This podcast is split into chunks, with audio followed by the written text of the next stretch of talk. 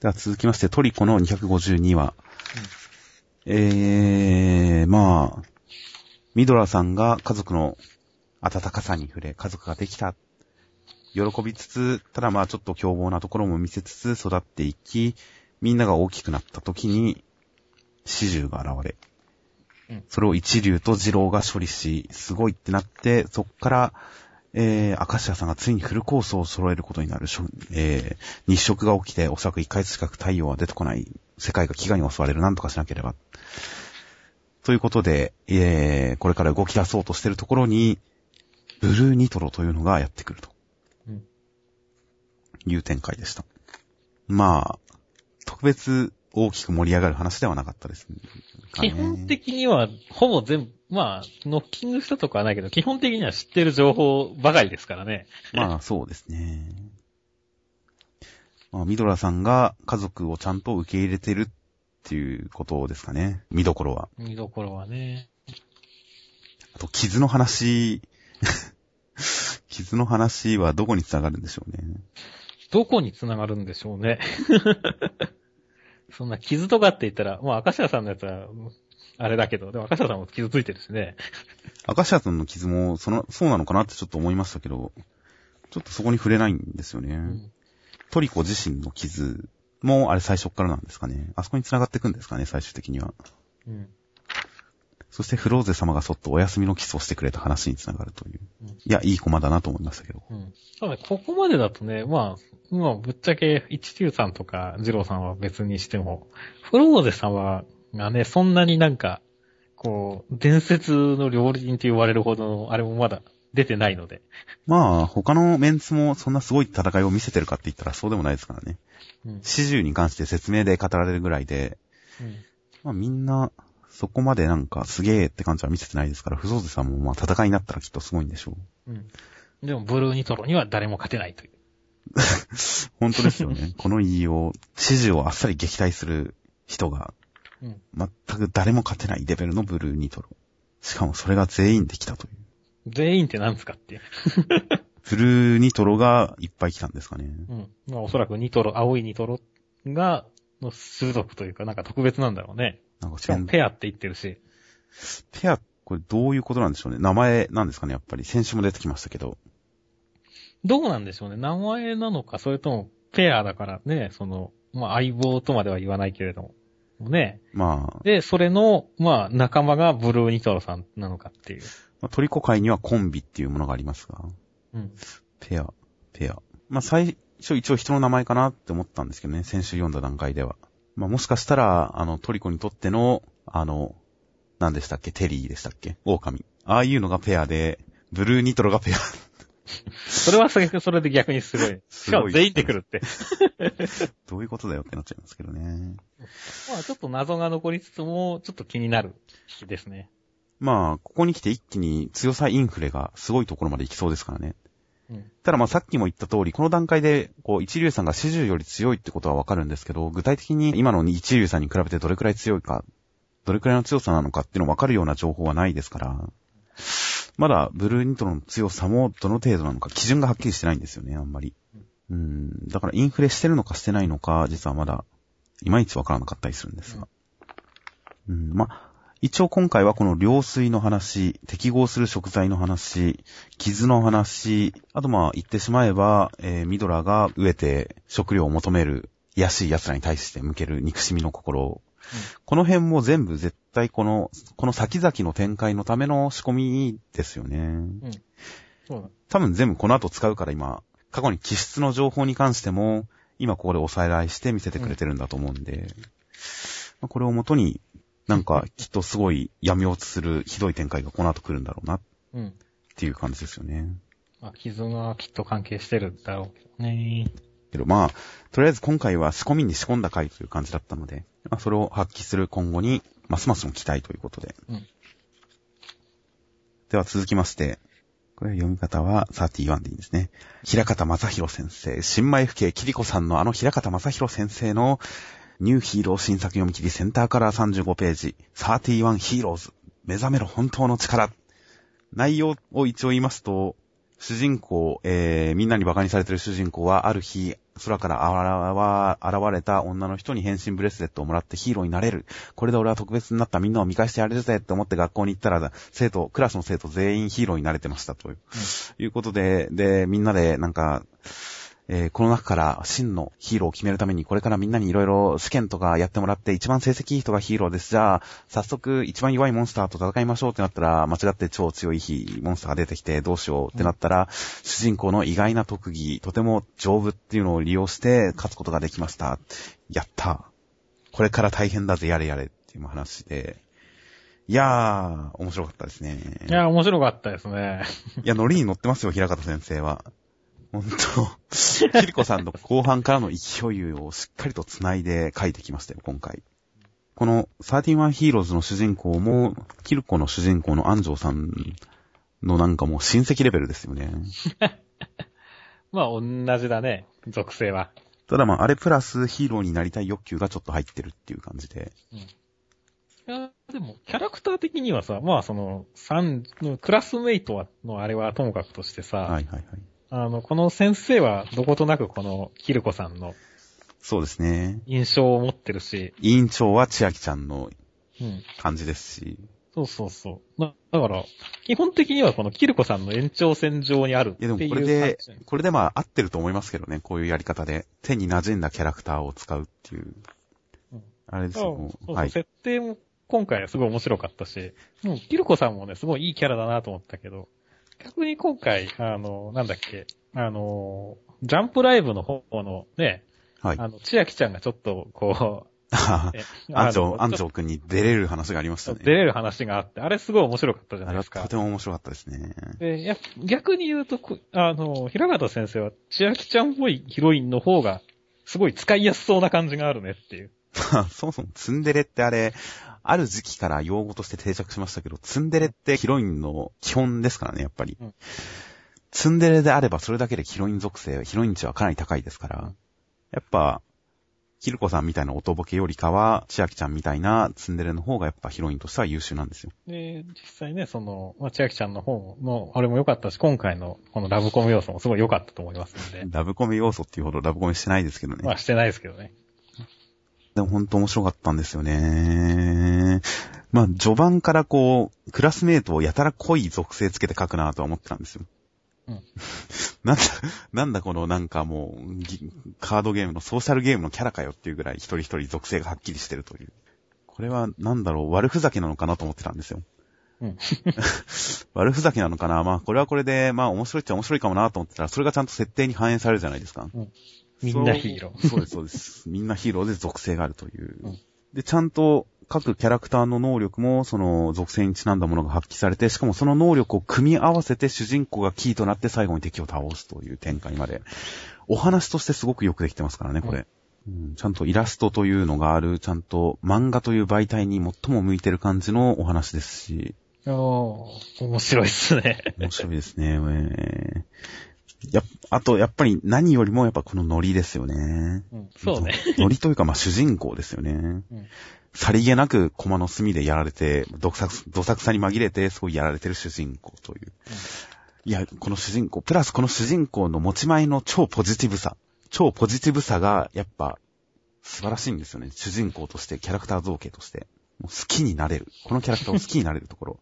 この、えー、リーゼントのバイクに吹っ飛ばされて、頭から体育館の地面に突き刺さると。床に突き刺さると。うん、床に突き刺さって、こう、ケツを天に向けた、体が折れ曲がった、すごい、かわいそうな姿勢の状態、情けない体勢でお尻をもう突き出しながら、出てこい俺のあんたのその前向きなとこ嫌いじゃないよって言われるっていう、この主人公の超ポジティブさ。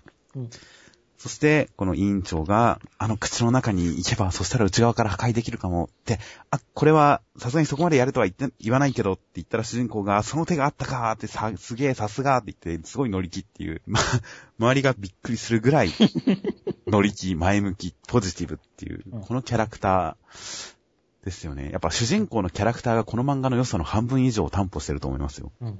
そうなんです。前回はやっぱ安城くんが振り回される方だったからね。まあ、終盤で安城くんがちょっと作詞としての一面を見せ始め、自体をコントロールし始めようとし始めると、すごい、やっぱり面白くなってきましたし、後半の燃える展開もやっぱり安城くん関係でしたからね。彼が頑張る話は面白かったですからね。そう。その辺はすごい反省を生かしたというか、本当いい方向にちゃんと進化した。そうですよ。そのヒーローっていう設定とも組み合わさる形で、うん俺がヒーローになるっていう。そして飛び込んだ後のセリフ。いて、いて、ちょっとダメ、これ思ったより、あーって。これがいいですよね。うん、これ平方としてのセンスだよね。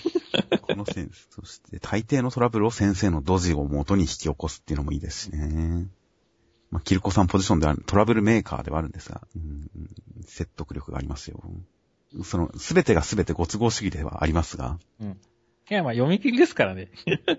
読み切りでなかったとしてもご都合主義っていうのはやっぱり、ご都合主義の何が悪いって、こう、読者の期待してないものをご都合主義で出してきたらそれは嫌われるんですが、読者が望んでるものをご都合主義で出す分にはある程度許されるんですよ、それは。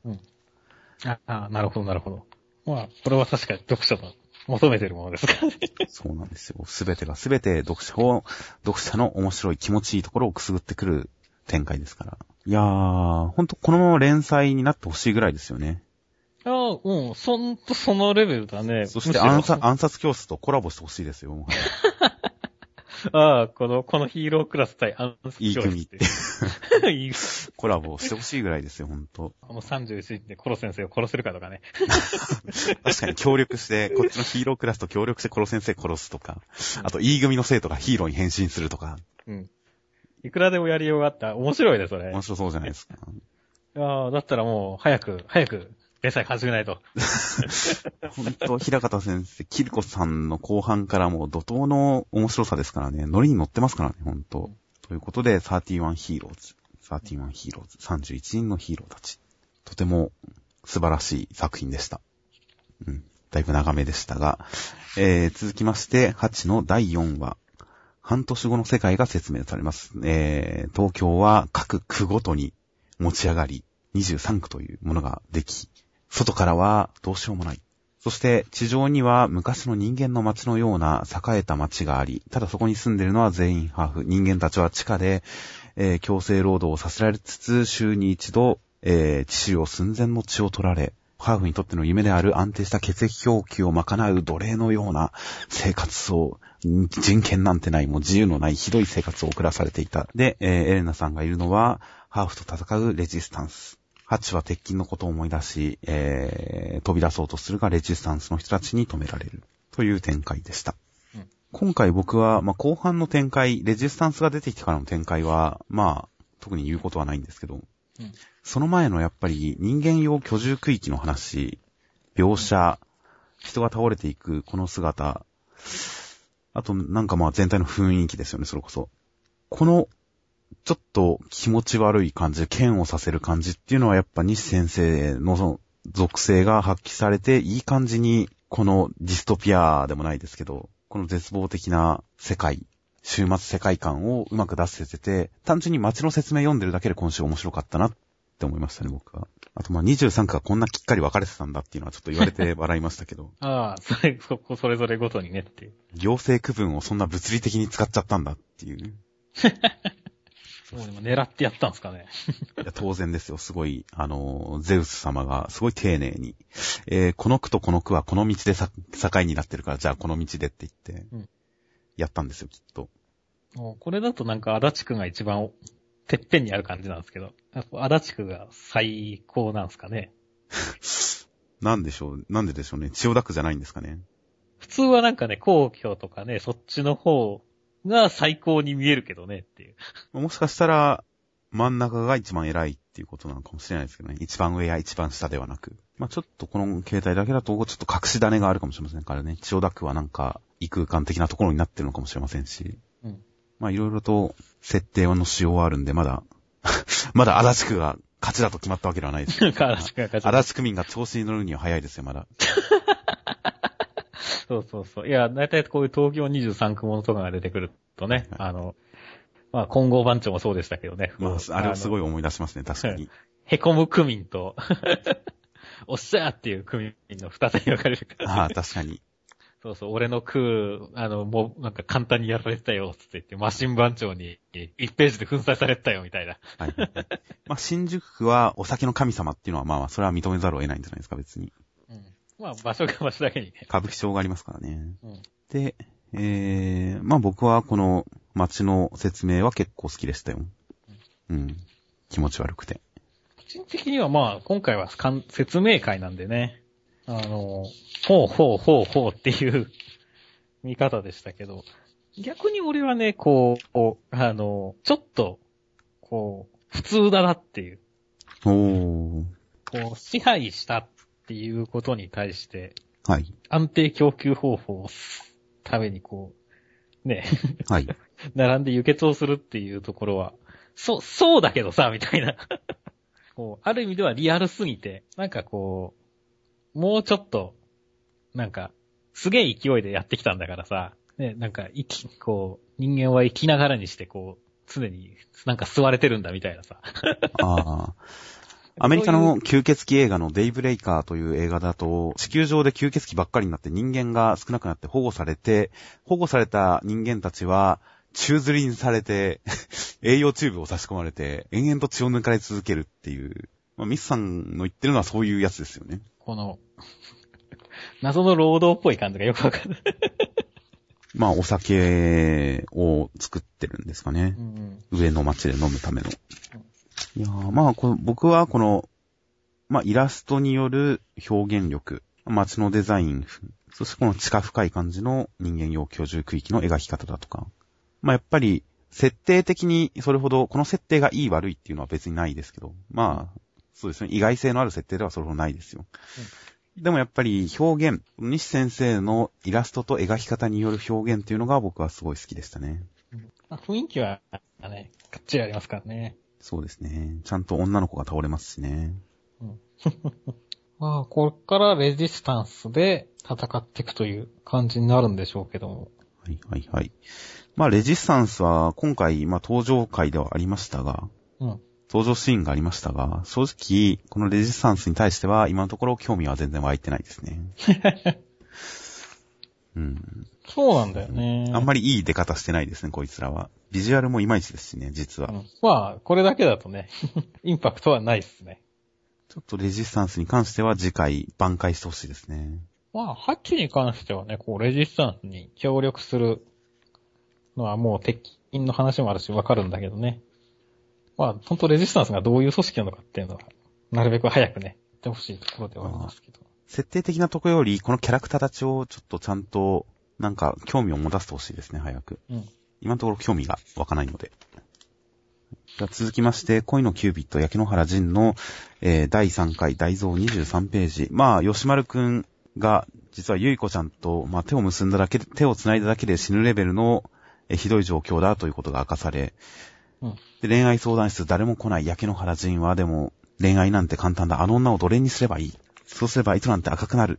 と断言し、ゆりこちゃんについて、えー、命じたら豚とでも付き合うような立派な女にしてやる。と言って、ゆりこちゃんを奴隷にするために行きますが、ゆりこちゃんが作ったクッキーを食べて、そこに込められたゆりこちゃんの心を感じ取り、奴隷にしたら心がなくなってしまう。心のこもったクッキーが食べられなくなってしまう。じゃあ、仕方ねえな、奴隷にするのはやめるぜということで、えー、焼け野原仁がもう人間的に大きく成長し、そしてそこに恋愛相談の女の子がやってくるという展開ですね。今週さ、ギャグな、ギャグ少なくね？少ない、少ないっちゃ少ないですね。うん。いや、まあなんか、こう、まあ状況説明会であり、やってることはね、こう、ゆりこちゃんを、こう、は、焼け野原仁が出れるっていう。そうですね。一応、ゆりこちゃんを持ち上げる回であり、や焼け野原仁の好感度を上げようとする回なんですかね。ゆりこちゃんと仁をプレゼンする回うんですかね、一応。だからね、個人的にはね、ちょっとね、その、その感じはいいんだけど、こう、ギャグが少、少なかったなっていうのがちょっと残念でしたね。だからギャグらしいギャグがないんだよね。いや、まあ、一番の大ギャグは、仁の、やっぱ、あの女を奴隷にすするっていう、その奴隷にしようとするっていう行為自体が一応今回大ギャグなんですけど。あ、でもそれもな、一応、なんかそれっぽいのでやってるしな。ね、こう、ぐるぐる、ぐるぐるに巻いて、結婚届を書かせようとしたいっていう方がインパクト強かった感じするしな。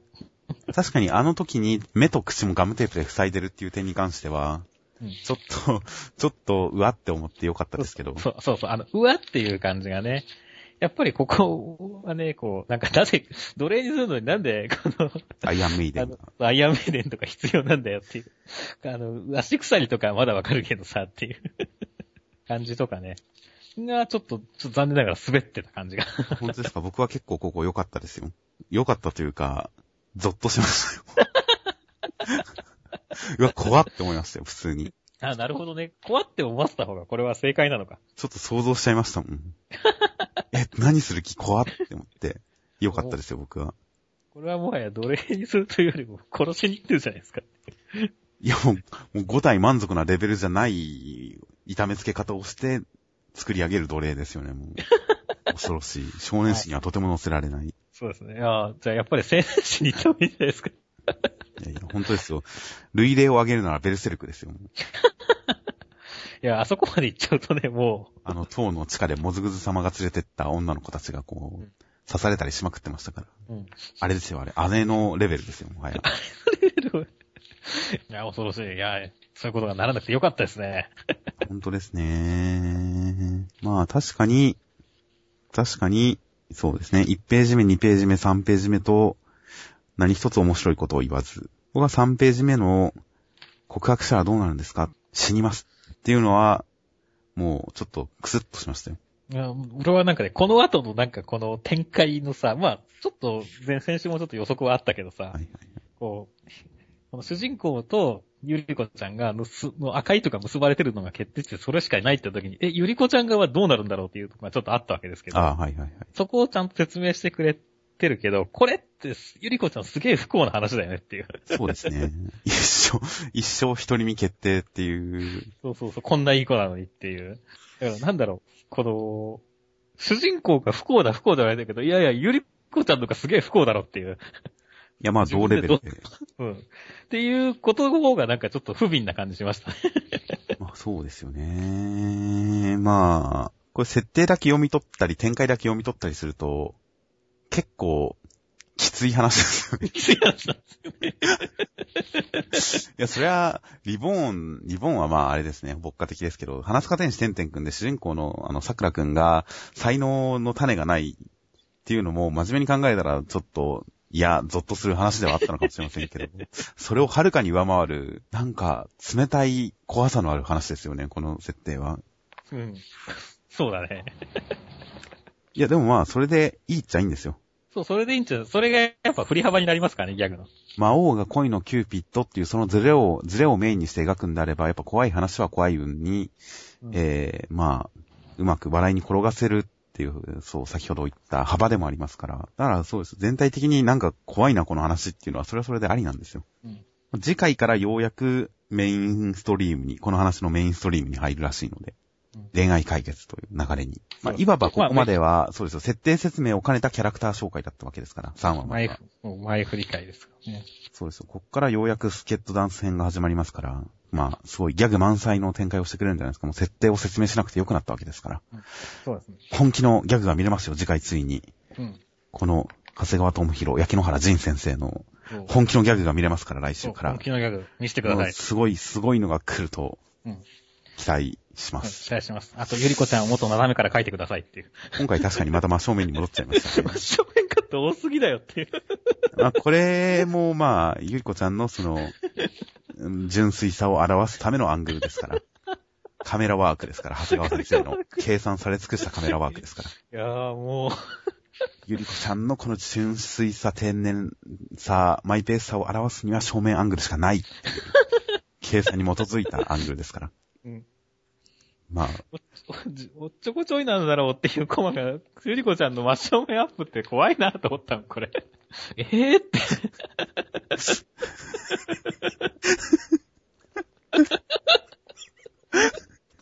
確かにこの、ゆりこちゃん逃げろの下のコマの、これギャグだったんじゃないですか。ごめん、言っててすげえ面白くなっちゃった。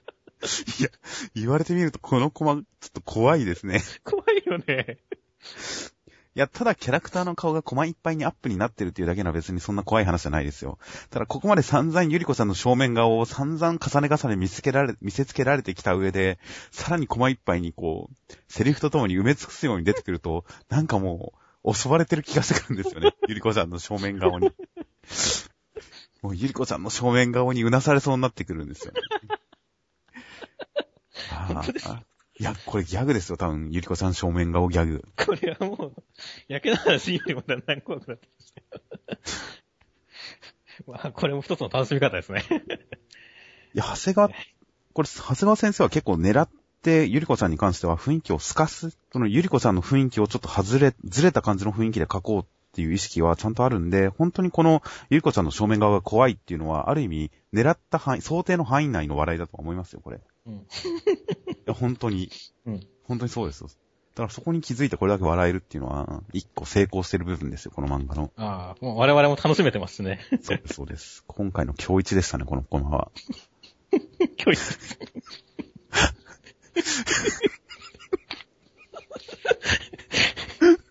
ゆりこちゃんの顔アップが超怖いっていう。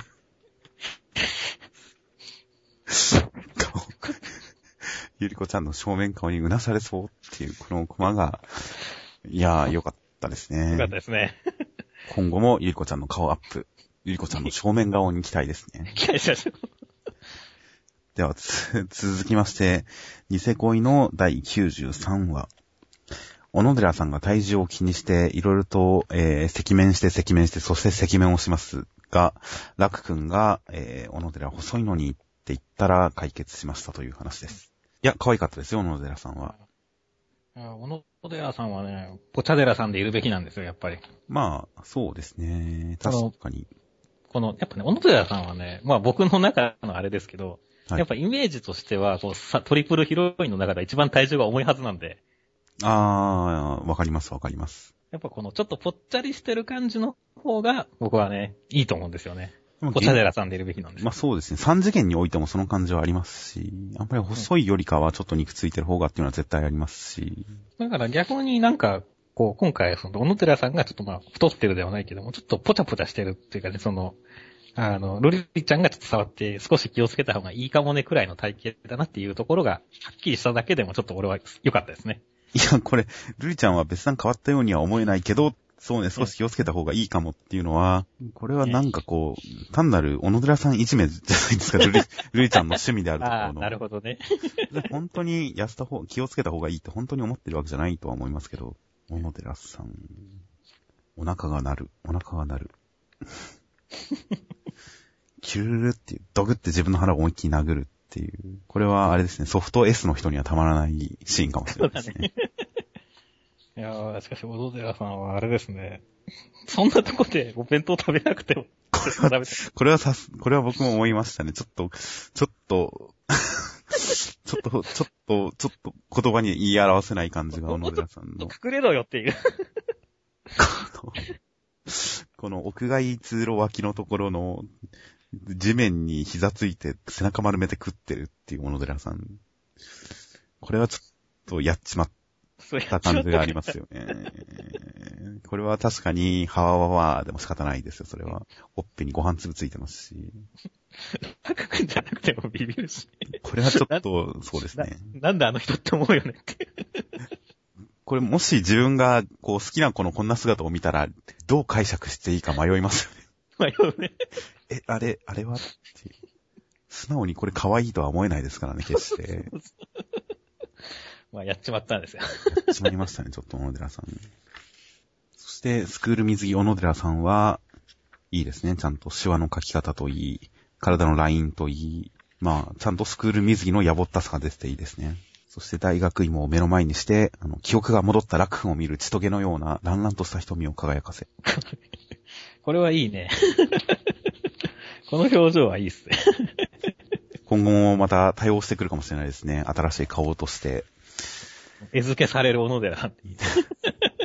よだれを垂らして。うんそして食べたかった、絶対美味しかったのに、私のバカバカ。小野寺さんのこう、低いレベルのところでの葛藤っていうのは、まあ、可愛いっちゃ可愛いんですよね。うん。小野寺さんが、ところどころ可愛かったんで、可愛かっまあ、まあいいですよ。いいですね。そんな、で、まあ、オチは普通でしたね。個人的にはこれ、別に少年漫画だからいいですけど、うん。男のロマンというか、男の夢、男の妄想感がありますよね。男の子が、お前細いんだからとか、うんそういうことを言って、相手が悩んでるのを解決してあげるって、すごい妄想感がありますよね。ああ、あるね。多分、いや、当然そんな女性の気持ちは僕はさっぱりわからないですけど、うん。女性の気持ちなんてもう、この宇宙の大定理よりもはるかに理解の外、全くわかんないことですけど、でも現実的に男が言ってどうこうなる問題じゃねえだろって思うんですよね。女の子が痩せたい願望っていうのは。そう、そうなんだけど、それを、が、で、解決しちゃうっていうところが、これが男の願望じゃないですか。そうですね。少年漫画のラブコメとしてはとても正しい姿ですよね。まあちょっと、そこを素直に見れない自分の汚れた感じを 思い知りつつ、まあいいですよ。まあ、これまでのニセ恋の中で特にこうなんでしょう、ニセ恋の歴史に残るような素晴らしいデレはなかったですけど、うんまあ、この人さん可愛いからいいです。続きまして、ブリーチの第551話。えー、この、な、何ちゃんでしょうね。一番隊副隊長補佐、伊勢七尾さんが、クイーン氏の力の侵入を完全に立つ防壁を作った。すごい。でも他の人は使えないからどうしようもないぜ、勃感。そして、えー、意外や意外、室谷隊長は普通にダメージを受けてましたが、罠を仕掛けて反撃しようとしたけど、結局指2本を使われた相手にもうあっさりやられ、残白刀は折られ、敵の仲間も駆けつけ、どうしようもないというところに、えー、浦原さんから番外を取り戻す方法が完成しましたという一報という終わりでした。遅い。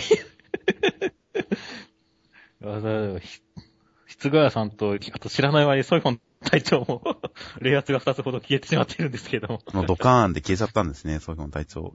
ミサイミサイルで。かわいそう。ちょっとね。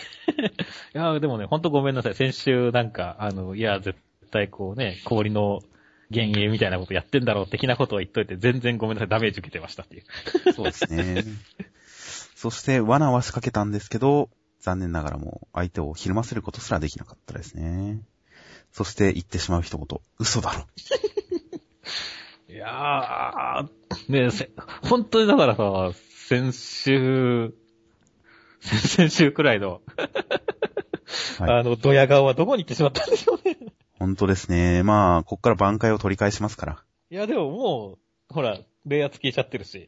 まあ、ブリーチの冷圧が消えたはあんまり当てにならないんだけどブリーチで冷圧はうっかり消えちゃいますから。冷圧な、冷圧消えるのもちょっとした作法ですよ。うん パワーアップする前は冷圧消しとくっていうのが作法ですよ。ブリーチ界では。ああ。いや、でもここまでやられたんだから、うん、でも確かにな。このタイミングで取り戻す方が完成しまったっていうのは、まあ逆転フラグですよね。まあ当然逆転ですよ。そうですね。あと、結局前回のまゆりさんと敵は戦うのか問題は、結局敵本当に帰っちゃったみたいですね。そう書いてある。普通に仕事してますね、まゆりさん。結局あそこからなんか、イチャモンバトルが始まるのかと思いきや。そして、クイーンシーの力の信用を完全に立つ防壁。なんかすごいチート感がありますけど、あんまり役には立たないですよね。そうだね。結局、これ、まあ一人しか使えないからね。みんな使えれば別だったんだけど。あー一体何を？それってちょっと思いますけど。うん。そうそう。この中でね、おって思わすといたけど、この、いいえって言った中で、ええっていうのがあった。まあ答えちゃうんだって思いましたけどね。そうそうそう。そこはなんか、答えない方がなんかね、まあ一、気にも使えたでしょっていう。まあ、ブリーチ界においてはやっぱ自分の能力は説明しなきゃダメですからね。必殺技を使ったらその必殺技の仕組みをちゃんと説明しますし。うん自分の能力に関しても、ちゃんとこれはこういう能力だって解説しますし。戦いの中で。うんちゃんと今みんなあちゃんと古式にのっとった、公式って。いやもう、久保先生方式のちゃんと古式にのった戦い方をしてるんですよ、みんな。でもしかし、挽回を取り戻す方法は意外と早く完成しましたね。確かに。まあ、これで意外と、あの、対相手の体調、相手を倒せばいいんですよとかだったら笑うけどね。倒せないだろっていう。それは取り戻す方法が完成とはなかなか言わない気がする。あと取り戻すと取り返すっていうのの違いもちょっと思いますよね。もしかしたら相手方にも挽回の力が残ったままで、こっち側の挽回が復活して、同じ能力で戦うとかになるかもしれないですしね。うん。あ、それはちょっと熱いね。まあ、今週は思ったよりも死神側のピンチが長続きもしましたから、次の反撃。そろそろ反撃してほしいですね。ああ、室外隊長、本当に、このままではね、まあ、毎回やられてるんだけど。ああ、まあ大抵やられますね、室外隊長は。まあ。これで室外隊長が死ぬっていうことも決して思わないですしね。うんいや、まあ、でも意外と今回の戦いを見ててね、あの、このバーナーフィンガーが意外にかっこいいんだって思った。ああ、2は切るんですね、なんか。うん刺すんじゃなくて。この2のね、このなんか指の跡が残ってるみたいな、ね、あれとかいいよねっていう。はいはいはい。ああ、なるほど。2本の指の跡が床に残ってるんですね。このちょっとなんかかっこ、これ3とか4とかもちょっと、ね、なんかいい感じのビジュアル見せてくれるああ、確かに。ちょっと楽しみです。では続きまして、えー、ソウルキャッチャーズ。唯一無二の吹奏楽漫画。ソウルキャッチャーズの第21話。まあ唯一無二ですね。えー唯一無二ですね。こんな吹奏楽漫画他にはないですからね。はいえー、上根くんが指揮をすることになりました、3曲目。結果、えー、まあ、中でいろいろいざこざというか、まあ、いろんな悶着があって、うまくまとまるんだろうか、大丈夫だろうか、でも、みんな、彼らはうまい大丈夫だということで、何度か彼を指揮してやろう。そして、そんな時に、イチョウくんが、本来は、こちらが、高校、高校。本来、うちが後にやる番だけど、でも、こう、上根くんに練習の時間を与えたいから、うちが先にやって、オタク自分の後にやっていいよってことを言ってくれたんで、イチョウくんが先、上根くんが後という順番になりました。うんつまり、上根くんが高校です。うんこの表現、僕すごい笑ったんですけど。何やってるつもりなんだ、こいつらって。いや、戦ってる。だって、コンサートですよ、コンサート。一応優秀賞を決めるかなんか決めるのかもしれませんけど、順位はつけるかもしれませんけど、じゃあ俺は高校でって言って、比喩じゃなくて本当にみんな高校にしたんだな、神ねって言って、うん。みんなそういうつもりなんだって、すごい世界観だなという。で、えー、イチョウの式は今回見せない。見せないのかなと思ったら、なんと上根くんが登る式台の隣には、先ほど見ちゃ、見たイチョウくんが待ち構えているという。まさかの、まさかのレースゲームでね。レースゲームでいうゴーストとの対決ですが、まさかこんな形で。だから、式っていうのが、まあ、順番にやるわけじゃないですか。あくまで採点競技ですから、直接対決って言っても実際にお互いに拳と拳を付け合わせて戦うわけじゃないんですよ。本当は。ところがソウルキャッチャーズではそれをやる気らしいですからね。いやー、これでもすごいアイデアだよ。まさか式対決で、そうそう。式台に二人立ってやるってことになるとは。そうそうそう。これはね、だから前回こうね、あの、好きで、あの、一応合剣のやつを見てるときにさ、はいはい。お式、お互いに式を振り合ってなんか、剣撃みたいになってるっていつう。ばぜり合いっていう、式のつばぜり合い。なんだそれっていう話になりましたけど。あで、まあ、あれもすごかったけど、まあ、あれはパフォーマンスで、まあ、実際だから先行高校みたいな形のね、はいはいはい。あの音楽勝負になるのかと 思いきやの、あくまで点取り合戦になるかと思いきやですよ。どっちがいい点取ったかってのになるかと思いきや、今終わったのに、始めようなんて変なやつだ。だけどまさにその通り、たった今目に焼き付けたイチョウエイチが芸のようにそこにいる。だから始めようなんですよ。そう、始めようなんですよね。これちょっとね、あの、鳥肌立ちましたよ。いやまあ、笑いましたよ、僕は。そうまあ笑いの意味ですけど。まあ当然笑いの意味でもあるんですけどねっていう。格ゲーで言ったらこっからファイトですからね。そう、ファイトですからね。やっぱりそこの前回、その前のね、あの、四季のつばぜり合いをしのぐ。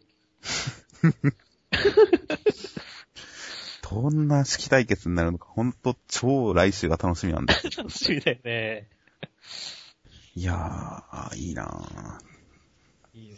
この、想像をはるかに超えてくるからね。そうですね。こんな、こんな展開想像しなかったよって。あとまあ、エレキベースを持ち込む、だから前回その、名前コントラバスパートは、はいはい。ねあの、出てきてなかったし、そうですね。謎のキャラだったという。ょっとなかなかこうね、キャラの濃いやつ出てきたよね。そうですね。こいつはちょっと次の演奏の最中にすでに何か動きを起こすんだろうなと思いますよね。そうだね。もうなんかまあ、普通に考えれば、こいつきっかけになってね、はいはいはい。あの、何かスパークとな勝ちフラグが立ちそうですよね、今のところ。こいつはだって指揮、指揮をしないって言ってるけど、好きに、ね、しようと思うのは、俺は俺の音楽をやるって言ってるくらいだからね。そうですね。相当個性強いやつだろうからね。まあ、十分このエレキベースを持ってきてる時点で、やばいけどね。こんなの吹奏楽であるんですね。どの程度リアリティがあるのかわかんないですけど。だから多分曲が OK なんだろうね、これでもっていう。ある意味で、この純粋クラシック。まあ俺も詳しくは知らないけど、ね。多分そういうのが許される曲なんだろうねっていう。うん。まあ今回はあれだね、なんか、新しい、天来の新しいやつ出てきたね。そうですね。お前らの世代は一体どうなってんだと言われる、時坂くん、伊調くんと並ぶ誰かが出てきましたからね。そうそう、天才がね、ボストンに留学していた。そう、そして群馬弁がきつくなっている。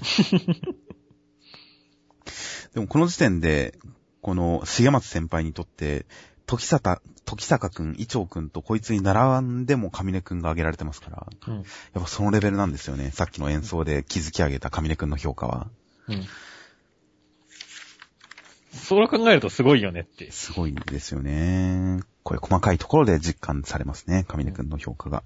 下手したら、一番上根くんを評価してないのは、このチームメイトかもしれないですね。いや、そうだと思うよ。うんひどい。あの、周りがこんなに認めてるのに。敵側が認めてるのに、味方が認めてくれないという。うん。ある意味でこのね、あの、鶴、あの、ための鶴野くんだって認めてるのにね。そうですよね。なんかこう、何なんでしょうね。そう、何なんでしょうねっていう。まあそれだけみんな意外と先生に対する信頼度が高いのかもしれないけど。だってこうみんなが、敵チームの奴らとかもみんな上根翔太すごいすごいすごいって言ってる中、この先輩とかが見下しながら、行き当たりばったりで曖昧な式っていう評価ですから、こいつの目は腐ってんじゃないかっていう。まあまあ、あの、基本的には名はずっとダメ金ですから。ダメ金ですからね。早くちょっと目を開いてほしいです。目から鱗を落としてほしいですよ、早く。あとはまあ、今回はやっぱ、吹越先輩は可愛いな。熱に浮かされる吹越先輩は可愛いなっていう。特にまあ病室のシーンですかね、やっぱり。まあ、病室のシーンですね。病室のシーン可愛いなっていうのと、先生がここに来て急にガンガン株を上げていきますね。そうだね。最初はだから先生もなかなかね、この、このチームがなかなかうまくいかないのは先生のせいなんじゃないかみたいなね、ところもちょっとあったからね。先生はあんまりなんか、物分かりの良くない大人キャラっていう感じでしたけど、なんかこここ最近すごい、なんかいいですよね。物分かりのいい大人キャラになってきましたよね、急に。そうそう。だんだん本当美しくなってったから。美しくなってきましたし、まさ、まさかの先生吹越先輩カップリングがありますよ。それはないですよ。ゆうこ先生。上根に関しても託してはいないうん。託しているわけではなくて、さらなる試練を与えようと思ったというあでもこれは本当いい教育者ですよ、本当に。教育者ですよね。いやーだから本当にソウルキャッチャーは、本当ここ最近は毎回想像を超えた いや、ほんと、展開なので、楽しいですねすごいですよね。いや、先生もその、ここら、ここ最近急に物分かり良くなったなっていうことを言ってましたけど、やっぱこれ試練を与えてるのよっていうことを言われると、やっぱり最近の上根に対してちょっと目にかけてる姿勢も、うんちゃんと上根に対する可能性を感じ取った上で、厳しさも持った上での対応なんだなっていうことが分かって、今までのキャラとのも一貫性を感じますしね。うんいいですね。そして、時坂くんのこのある種、ドッペルゲンガーというか、スタンドというか、なぜ鍵盤っていう。そうね。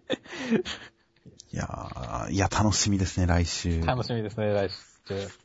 ますますもって楽しみですよ。ますますも楽しみです。ちなみに、柱の最初の方にある、カバー仕掛け、限定収録キャラプロフ、そして何と新海先生書き下ろしのもしもアンガーまで、おまけページ超満載のジャンプコミック第2巻って、こう言われるとちょっと欲しくなりますね、これ。